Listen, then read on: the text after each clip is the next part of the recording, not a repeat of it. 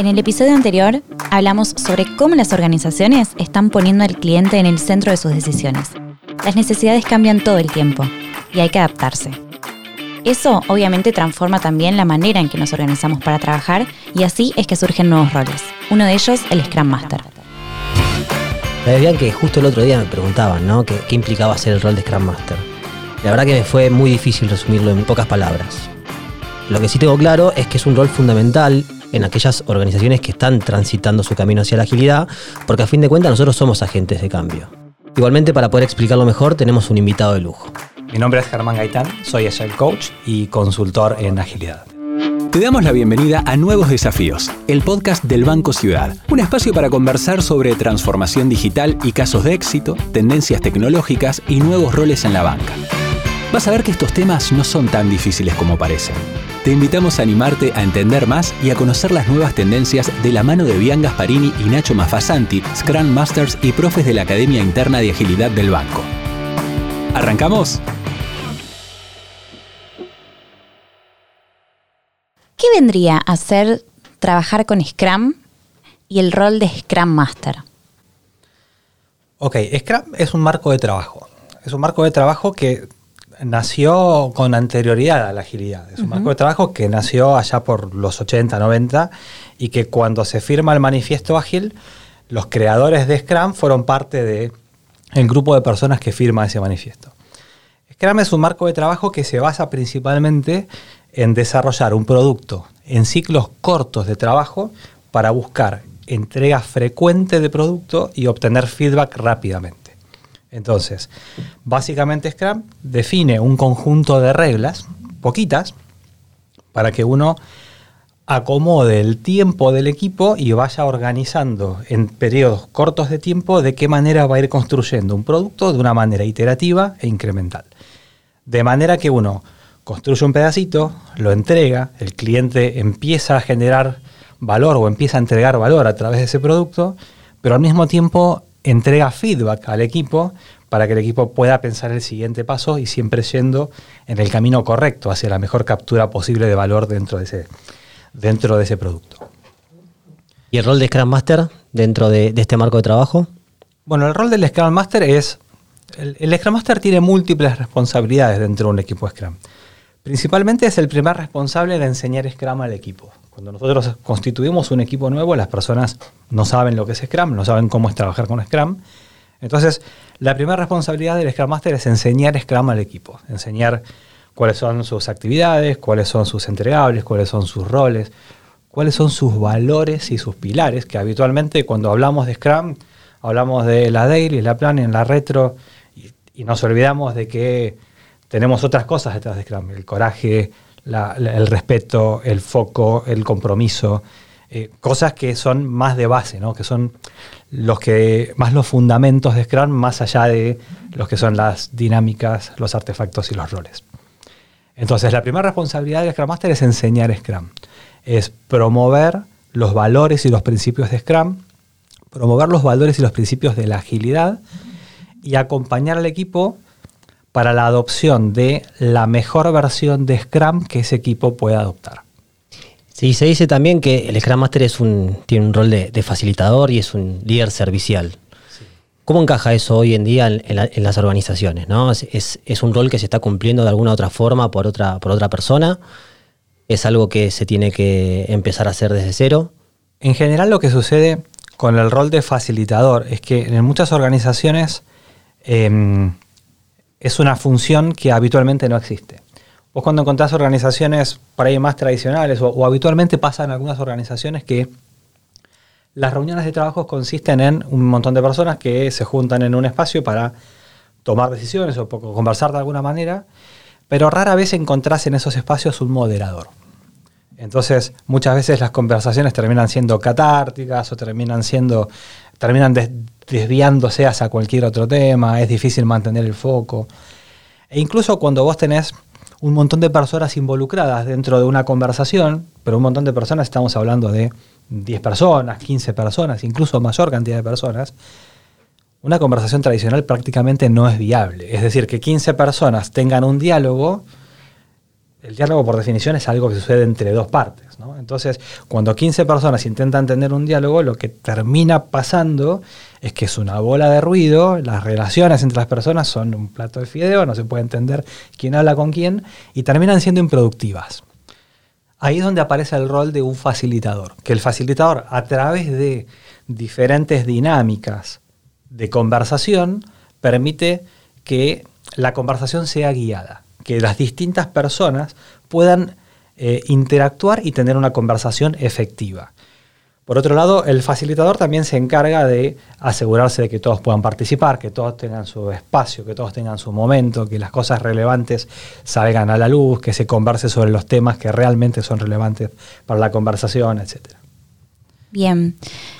Y yo tengo una duda, porque últimamente a mí me pasa que abro mi LinkedIn y está lleno de gente que sube certificados, de que ahora son Scrum Masters, Agile Coach eh, y un montón de, cosas, personas que quizás eh, veía que se dedicaba a otra cosa que no tenía absolutamente nada que ver. Entonces, te queríamos preguntar, ¿qué consideras vos si con un certificado nada más, hoy en día cualquier persona puede ser un Scrum Master? Definitivamente no.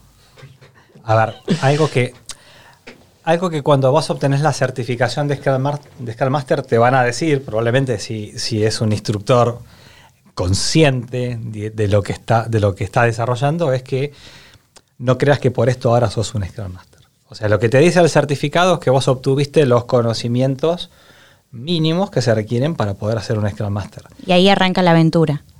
Tal vez la, la aventura arrancó mucho antes o tal vez arranque mucho después. Lo importante es que un Scrum Master necesita vivir un equipo ágil, un equipo Scrum desde adentro para poder entender mejor cómo hacer para acompañar un equipo hacia su mejor versión.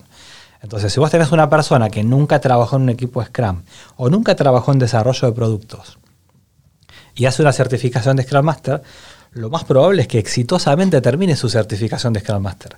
Pero cuando vaya a acompañar a un equipo y no le vaya del todo bien. Más allá de la certificación, se necesitan ciertas habilidades, ¿no? Este, que por ahí pueden llegar a ser innatas, que todos podemos llegar a ser Scrum Master, pero que cada una de las personas tiene un gap para poder llegar a esas habilidades que se requieren. ¿Cuáles son esas habilidades, Ger?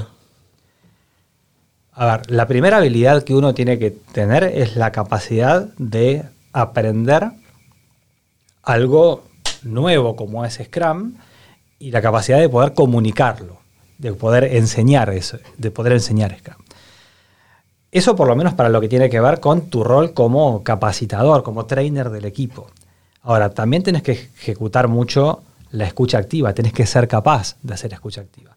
Tienes que ser capaz de coachear a una persona en, lo que, en, el sentido del coaching más latino, ¿no? En el sentido de decir, te acompaño para transitar el gap que vos tenés entre un punto y otro, no, no, no, tanto el sentido de, entrenador. Em, y el Scrum Master, por otro lado, tiene que tener muchas habilidades interpersonales, muchas habilidades para relacionarse con las personas. Porque como Scrum Master vos vas a trabajar con un equipo, vas a trabajar con personas que rodean a ese equipo o con equipos que rodean a ese equipo, pero vas a trabajar también con las personas de ese equipo. Y muchas veces te toca tener conversaciones difíciles con las personas de ese equipo y tenés que tener la capacidad de poder eh, de poder hacerlas, de poder tenerlas, digamos. Totalmente. El tema de las conversaciones difíciles es algo que nos atraviesa a nosotros como Scrum Master en el día a día. Es, un, es uno de los principales obstáculos por ahí, ¿sí? porque eh, hay que estar preparados tanto para. Nosotros hablamos mucho de dar feedback, ¿no? Pero también está, tenemos que estar preparados para recibir feedback nosotros como Scrum Masters. Eh, y la verdad que sí, es un, es un desafío eh, esto de las conversaciones difíciles, de poder ser transparentes como uno de los, de los valores propios de Scrum, este, y poder transmitir a otra persona realmente lo que está pasando para poder mejorar y, velar por ahí por la efectividad del equipo, ¿no? por, trabajar en un entorno de, gente motivada. Hay algo en, en torno a las conversaciones difíciles que es, en todos los equipos hay conflictos siempre surgen conflictos. El proceso de maduración de un equipo, para madurar un equipo va a atravesar una etapa de conflictos. En general sucede así. Ahora, para que un equipo madure, el equipo tiene que atravesar el conflicto. El buen equipo está detrás del conflicto. Entonces, si nosotros como equipo escondemos los conflictos debajo de la alfombra, nunca los sacamos a la luz y nunca los resolvemos, nunca maduramos como equipo. Es que siempre tenemos tensiones, siempre tenemos rispideces, relaciones rancias dentro del equipo. Una responsabilidad del Scrum Master es sacar esas cosas a la luz. ¿sí? Es darle visibilidad a esos conflictos y acompañar al equipo para que los pueda resolver. Sabiendo que hay conversaciones difíciles ahí, que atravesar un conflicto no es cómodo para nadie, pero lo que está del otro lado de ese, conflicto seguramente es mucho mejor. Entonces, es, responsabilidad del Scrum Master acompañar al equipo para atravesarlo. ¿Cómo se compone un equipo Scrum? A ver, según la guía de Scrum, son tres roles. ¿no? O tres conjuntos de responsabilidades, vamos a decir, porque en las últimas versiones de la guía de Scrum ya desaparece un poquito eh, esas responsabilidades asociadas a una persona, sino que quedan las responsabilidades solamente. Tenés el Scrum Master, que es la figura de la que estamos hablando, tenés el Product Owner, que para simplificar o para sobresimplificar la responsabilidad del Product Owner, es el encargado de maximizar el retorno de la inversión, de tomar las decisiones necesarias para maximizar el retorno de la inversión, y tenés el equipo desarrollador, ¿sí? Eh, el equipo que construye el producto. Cuando vos tenés un equipo Scrum, dentro de ese equipo Scrum vas a tener personas que hacen análisis funcional, análisis de negocio, que hacen diseño de experiencia, diseño de interfaces.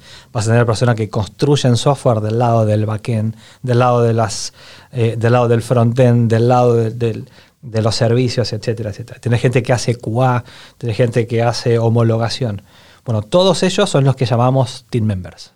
Hay un solo rol para todos ellos y distintos team members tienen distintos skills, digamos, que hace que se especialicen o que aporten desde distintos lugares. Pero desde el lado de Scrum no existe una distinción de roles más allá de, esas, de esos tres.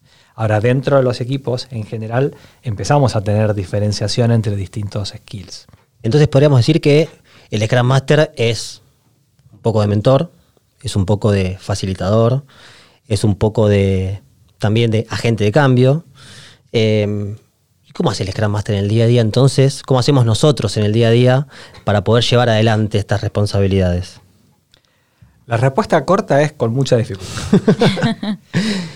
Pero la, la, respuesta real es, uno tiene que trabajar observando al equipo. Hay algunas cosas que son tareas más concretas, ¿no? Como por ejemplo, facilitar un espacio de conversación es una tarea completa, eh, concreta. Manejar la agenda del equipo, si bien muchas veces uno asocia al Scrum Master como el secretario o la secretaria del equipo que maneja la agenda, bueno, no es solamente eso, eh, pero sí asegurarse de que el equipo tenga su agenda, de que todos la conozcan, de que cada evento de Scrum esté debidamente planificado, agendado y que cada uno lo tenga claro y que sepa cuándo es y a qué hora y cuánto tiempo, etc. Eh, pero principalmente el Scrum Master se vale de varias herramientas para hacer este trabajo. Primero, los skills de facilitador. Conocer todas las herramientas de facilitación que hay es muy importante para poder facilitar. Conocer distintas técnicas de coaching, coaching individual o coaching colectivo, son fundamentales para poder acompañar al equipo y, hacer ese, ese, rol de líder servicial.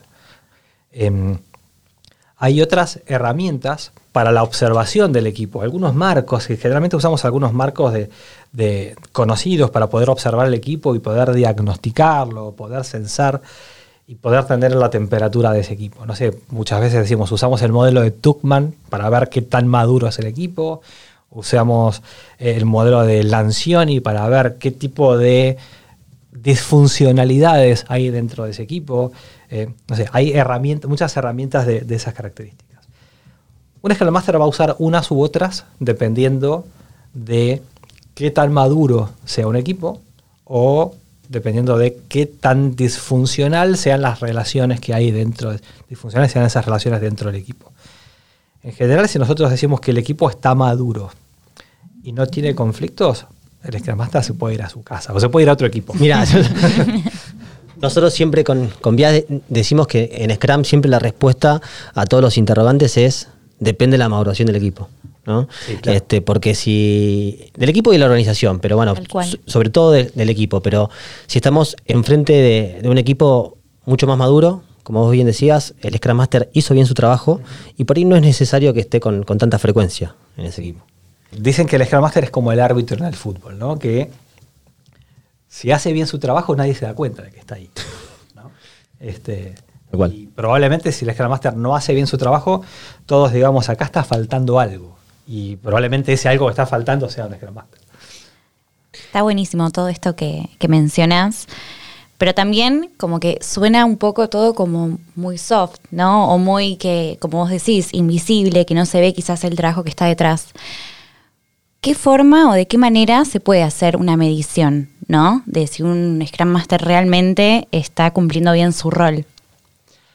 Hoy existen herramientas de medición de la madurez de los equipos ágiles. Hay varias herramientas en línea eh, que hay que pagarlas, por supuesto, pero que están, están por ahí para que uno pueda hacer esas mediciones o uno podría crear la suya propia. En general, lo que hacemos es eh, observar distintos aspectos de lo que tiene que ver con el funcionamiento del equipo. Por ahí es más, más responsabilidad del Agile Coach tener esa, esa mirada, ¿no? Y decir, ¿cómo, cómo está este equipo desde, desde, el- desde la perspectiva de hacer agilidad? Es decir, ¿hacemos la daily? ¿Hacemos la planning? ¿Hacemos refinamiento suficiente? ¿Tenemos una review periódicamente donde involucremos al negocio y obtengamos feedback de él? ¿Hacemos retrospectiva en la que busquemos la mejora continua? Bueno, eso es hacer agilidad. Y otra es ser agilidad, ser ágiles. ¿Hasta qué punto colaboramos individualmente y colectivamente? ¿Hasta qué punto conversamos de manera abierta y consciente de lo que estamos haciendo? ¿Hasta qué punto nos comprometemos con la captura de valor y con el beneficio que generamos para nuestro cliente? Eh, ¿Hasta qué punto incorporamos los valores y los principios de la agilidad y de Scrum en particular? Todo eso se puede, se puede censar. Y después, otros aspectos tienen que ver con técnicamente el equipo, cómo se desenvuelve. Esto aplica solamente a equipos que desarrollan software, pero equipos que desarrollan otro tipo de productos también tendrán su medición por ese lado. Por ejemplo, ¿estamos generando el valor de negocio que nos estamos proponiendo? Primero, antes que eso, ¿estamos midiendo si estamos generando valor de negocio como nos estamos proponiendo? Y después, ¿estamos generándolo en la medida que queremos? Y yo te doy una antes. ¿Tenemos un objetivo claro como equipo? Porque muchas veces pasa eso en las organizaciones, ¿no? Totalmente. Es, eh, reformulamos un equipo que no sabemos que por ahí no tiene tantos, este, o, lo- o los objetivos tan claros, y bueno, y ahora trabajan con Scrum, y, pero ¿para dónde vamos? ¿No? Entonces el, el objetivo no está claro, mucho menos la medición y mucho menos el seguimiento para con estas métricas que estamos hablando. Exactamente. Sí. Acabas de, de nombrar eh, otro rol, dijiste Agile Coach. Sí. ¿Qué diferencias hay con, con un Scrum Master y qué es un Agile Coach? Vamos a hablar un poquito de el Scrum Master. El Scrum Master es un rol de Scrum.